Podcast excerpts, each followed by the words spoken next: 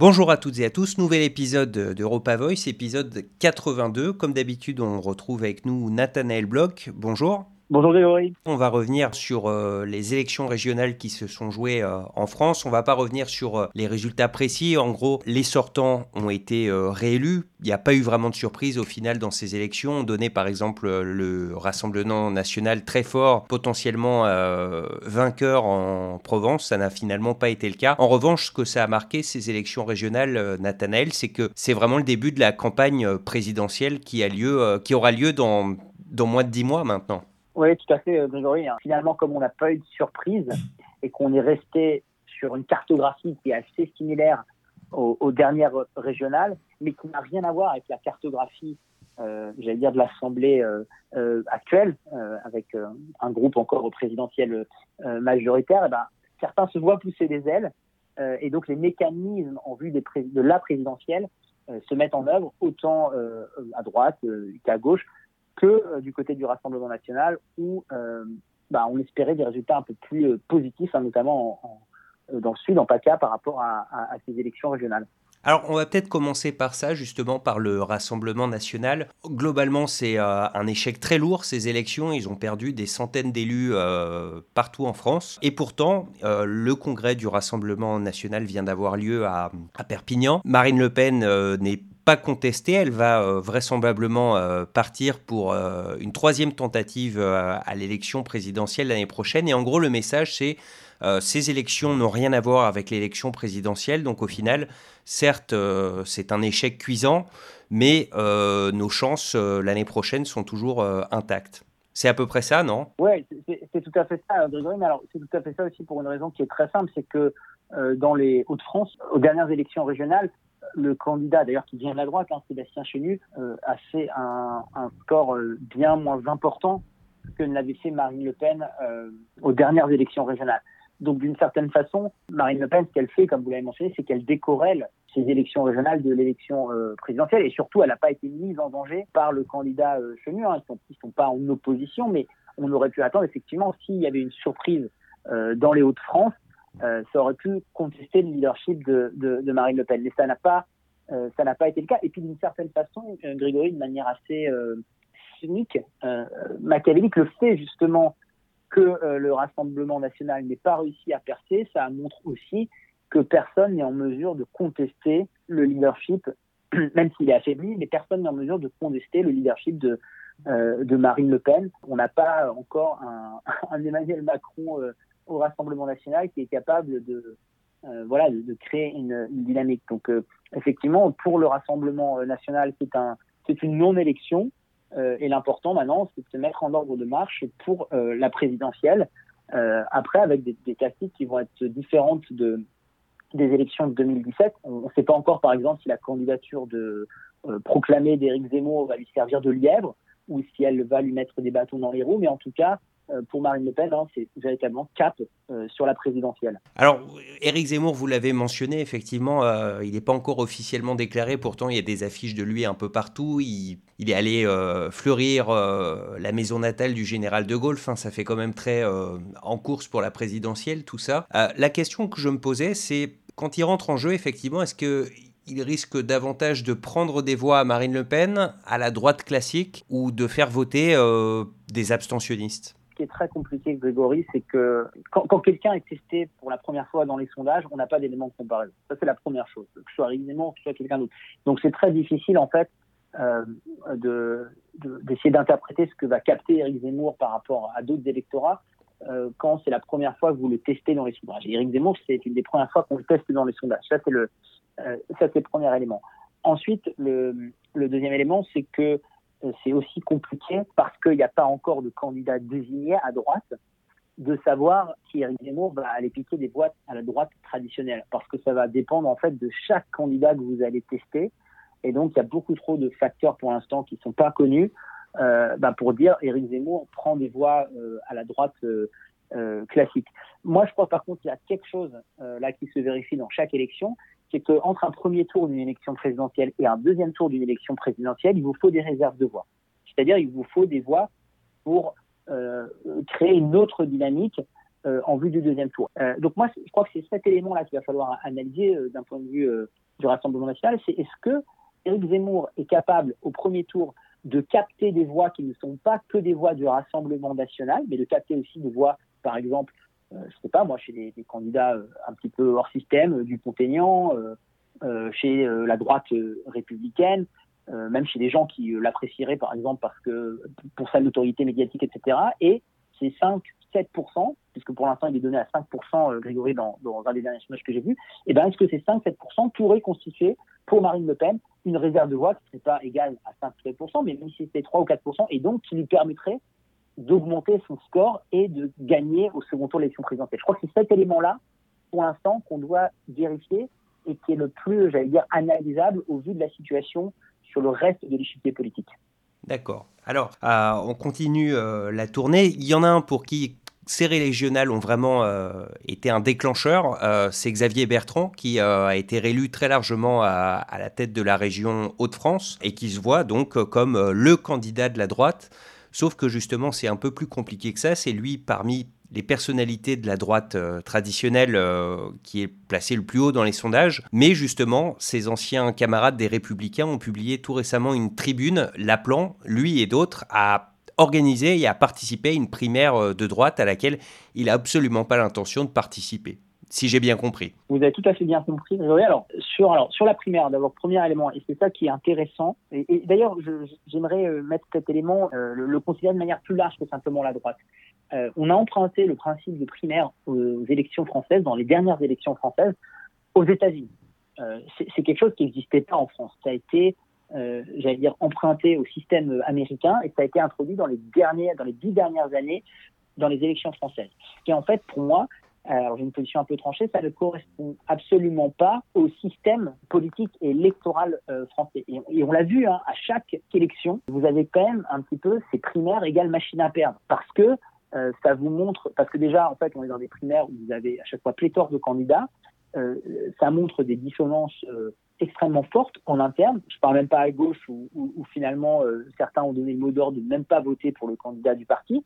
Et puis là, un point plus spécifique à la droite, c'est que euh, et notamment depuis Nicolas Sarkozy, euh, euh, et, depuis 2007, on avait quand même cette idée qu'à droite, le candidat était celui qui était naturellement le chef, celui qui arrivait à sortir des cordes naturellement, qui était notamment à l'époque le chef du parti. Alors j'entends bien que la primaire n'est pas dans la culture euh, politique française et que jusqu'à présent, effectivement, tout le monde se rassemblait d'un seul homme euh, derrière euh, le chef naturel. Sauf que dans le cas de la droite, mais d'ailleurs de la gauche aussi, on y viendra peut-être après, pour l'instant, un chef naturel, il n'y en a pas. Oui, mais alors, c'est là où, finalement on a peut-être collectivement, j'allais dire, euh, mal joué, c'est que bah, euh, c'est difficile aussi de paraître comme un chef quand vous êtes mis vous-même. Je ne parle pas de Xavier je parle de tous les candidats de droite qui sont mis en retrait du parti. C'est-à-dire qu'en fait, c'était inconcevable avant de mener une aventure personnelle en dehors du parti. Et donc, en fait, ça paraît compliqué bah, d'être le chef naturel d'un parti si vous-même vous êtes, vous êtes resté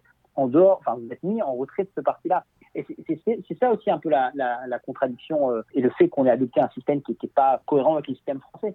Et, donc, pour moi, c'est, on va peut-être revenir justement après cette élection-là à ce système-là où un candidat naturel va émerger. Et encore une fois, hein, le candidat naturel, c'est celui qui est le chef euh, du parti, c'est celui qui a mis le parti en ordre de bataille. Mais maintenant, vous ne pouvez pas attendre des candidats de droite, notamment, qui vous disent il euh, faut être le chef du parti pour se présenter à l'élection présidentielle. Et puis, ça tombe bien parce que Christian Jacob n'a pas fait état de sa volonté de se présenter à l'élection présidentielle. Mais ce que je veux dire par là, c'est que euh, la droite s'est un peu tirée elle-même une balle dans le pied en disant à la fois je me mets en dehors d'un parti qui ne me rassemble plus et je vais être le chef ou je suis moi-même le chef naturel du parti. Et maintenant, pour parler euh, très concrètement, à droite, on a deux positions euh, qui semblent se dessiner. Vous avez les candidats qui reviennent dans le giron du parti, c'est-à-dire, bon, allez, assez d'amusement, ça y est, Christian Jacob a, refait un travail, a travaillé sur les bases, sur les fédérations, etc., etc. On peut remettre le parti sur les, sur les bons rails et donc, on appelle à une primaire ouverte de la droite et du centre. Reste à définir les modalités. Est-ce que vous voulez la réserver aux adhérents ou vous l'ouvrez aux, sympathisants sur une déclaration d'honneur? Et puis, vous avez les candidatures, les candidats comme Xavier Bertrand, qui lui reste finalement sur une position assez sarkozyste, tout en étant en dehors du parti, en disant bah non, euh, un candidat pour une élection présidentielle, et là je, cite un, ces éléments de langage qui appelle sur le plateau, c'est la rencontre entre euh, un homme, une femme euh, et les Français, et donc c'est finalement moi, en tant naturellement intronisé chef de file de ce courant idéologique-là qui doit représenter la droite et me présenter. Mais vous voyez, on, on est maintenant la droite, mais la gauche aussi, est prise un peu à son propre piège d'avoir voulu introduire ce mécanisme de primaire qui, encore une fois, hein, je le rappelle, n'a donné que des échecs retentissants pour les partis euh, républicains français à gauche et à droite. Ouais, en tout cas, oui, il va falloir que ça se décante un petit peu parce qu'il y a effectivement beaucoup de prétendants pour l'instant, mais aucun qui se démarque particulièrement. Et c'est pareil d'ailleurs euh, à gauche, il y a une euh, primaire écolo qui a été lancée, il y a cinq candidats déclarés. Il y a aussi la maire de Paris, la socialiste Anne Hidalgo qui euh, a des velléités présidentielles, Mélenchon qui est toujours dans le paysage, même si il baisse énormément ces dernières semaines. À gauche, justement, un point rapide sur ce qui s'y passe. Euh, ça a l'air d'être un peu le bazar aussi, un peu comme la droite. Il y a beaucoup de monde, mais personne qui vraiment euh, sort du lot. Alors à gauche, moi je, pense hein, que ces dernières années, à gauche, on a en plus, j'allais dire, des problèmes qu'à la, droite. On a un, véritable problème de définition du corpus idéologique. C'est-à-dire que si en plus vous n'avez pas de corpus idéologique euh, et qu'en gros vous avez ce déchirement constant entre, pour synthétiser, simplifier, la social démocratie et une une gauche qui tend plus du côté de, l'extrême gauche, vous n'arriverez jamais à avoir un candidat euh, capable de concilier euh, ces deux tendances-là. Donc, euh, ce qui en plus, j'ai l'impression, se rajoute du côté gauche de l'échiquier français, c'est qu'on n'a pas encore clarifié quel est le corpus idéologique que le Parti socialiste veut, veut porter. Et puis, c'est assez intéressant aussi parce qu'on a presque l'impression que, rappelez-vous, il y a quelques années, en fait, bah, on avait une candidature naturelle de la de la gauche, du Parti socialiste. Et puis après, on avait des discussions pour savoir à quel moment eh ben, on faisait une gauche euh, rose, verte, euh, rouge. Hein. C'est-à-dire, est-ce que c'était un rassemblement dès le premier tour? Est-ce que finalement les écologistes allaient se greffer dès le deuxième tour, etc. Là, on a presque l'impression que le lead va être porté par une autre composante de la gauche plurielle, les écologistes notamment, et que le Parti socialiste va jouer finalement le rôle euh, de celui qui, in fine, se ralliera au seul capable d'avoir encore à l'heure actuelle, aujourd'hui à gauche, un corpus idéologique, j'allais dire, à peu près fixé, euh, à savoir les, écologistes. Parce que Jean-Luc Mélenchon, lui, est, d'un côté trop extrême de l'échiquier pour être capable de porter ce rassemblement dès le premier tour. Alors que les écologistes, bah, on l'a bien vu hein, ces dernières euh, années, que ce soit sous François Hollande ou même sous Emmanuel Macron, on est capable en France maintenant d'avoir une écologie de gouvernement à droite comme à gauche. Les écologistes sont globalement bien progressé ces dernières années euh, sur un certain nombre de scrutins municipaux. Il y a plusieurs maires de, grandes villes, euh, élections européennes, euh, élections régionales, en tout cas dans certaines régions. En revanche, à la présidentielle, ils ont toujours fait des scores assez mauvais. Je crois que le meilleur score historique des Verts, c'est Noël Mamère avec environ 5%. C'est quand même pas terrible. Est-ce que même si c'est derrière eux que se rallie la gauche traditionnelle, on va dire, la gauche de gouvernement, est-ce qu'ils peuvent véritablement espérer faire un score euh, correct? C'est tout le débat, Grégory? En fait, encore une fois, la, question pour la, la question, c'est euh, est-ce que pour une présidentielle et, et, la, manière dont la, dont la République euh, fonctionne, c'est un mécanisme en deux temps. C'est-à-dire que est-ce qu'au premier tour, vous êtes capable d'avoir un rassemblement assez large qui vous promet bah, soit euh, d'être qualifié pour le second tour, soit d'avoir une place importante de gouvernement pour le second tour. Sur ce dernier exemple, je prends l'exemple du Modem, hein, qui, a, bien réussi à faire ça aux dernières élections et à devenir un allié euh, important, ou en tout cas au premier plan euh, du gouvernement Macron. donc ça, c'est pour le premier tour. Et puis au deuxième tour, c'est de savoir si vous avez une dynamique qui a été créée pour avoir les réserves de voix suffisantes pour gagner une élection présidentielle. Donc, comme les autres partis, ou en tout cas pas moins, pas plus que les autres partis, le parti euh, Les Verts, le parti écologiste, va être confronté à cette question-là. On n'en est pas encore sur la question des, réserves de voix et de dynamique pour le second tour, on en est à la question d'un socle suffisant pour faire un bon score au premier tour. C'est évident que si c'est simplement les Verts euh, seuls, comme vous avez signalé, euh, comme vous l'avez mentionné Noël Mamère, non, ça ne fera pas un score suffisant. Mais encore une fois, la question c'est plus est-ce que on est capable d'avoir des Verts bah, qui vont être les candidats euh, naturelle d'une gauche plurielle euh, républicaine pour le, premier tour. Je crois que c'est vraiment ce qui est en train de, se discuter.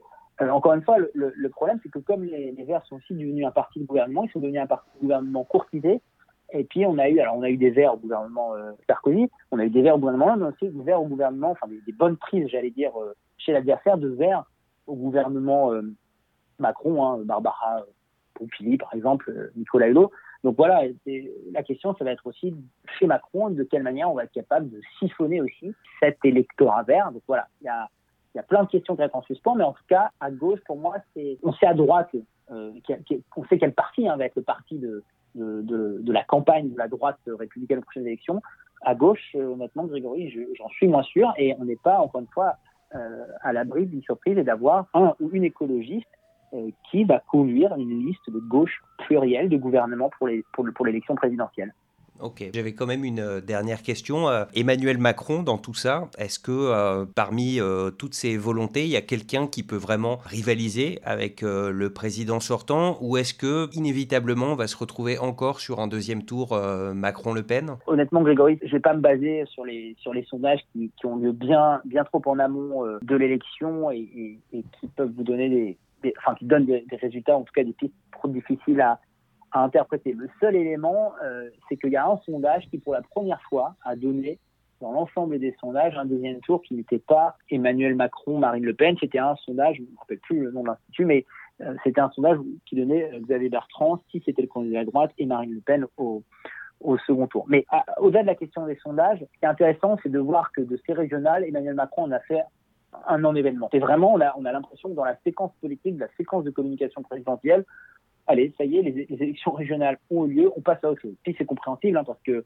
euh, les scores de la République en marche n'ont pas donné euh, satisfaction. Pour moi, la, vraie question, c'est la question de l'appareil. C'est la question de savoir est-ce que Emmanuel Macron va avoir un appareil présidentiel, un parti assez puissant, assez euh, mobilisé sur le terrain pour faire campagne? Donc c'est la question en fait de savoir est-ce que la République en marche est une coquille vide ou est un véritable mouvement capable d'aider un candidat qui est maintenant établi en vue d'une campagne pour une élection présidentielle. Pour moi, c'est ça le véritable enjeu d'Emmanuel Macron, c'est de structurer euh, son parti et d'en faire un parti comme la droite, euh, là actuellement, retrouvé d'une certaine façon, comme la gauche l'avait et ne l'a plus, mais comme la gauche l'avait. Et pour moi, c'est ça la véritable question. Et plus que les sondages qu'on voit actuellement, c'est de savoir si derrière Emmanuel Macron et sa candidature, on a un parti capable de faire campagne et de faire réélire un candidat, euh, un président pour euh, la prochaine élection présidentielle. Euh, et c'est à mon avis, on, va, on va assister à beaucoup de changements, de personnes pas forcément médiatiques, mais à beaucoup de changements au sein de l'organigramme La République en marche dès la rentrée. Très bien, ben, merci beaucoup Nathanaël pour ces éléments d'analyse. On se retrouve bientôt pour un nouvel épisode de Europa Voice. Merci beaucoup, Grégory.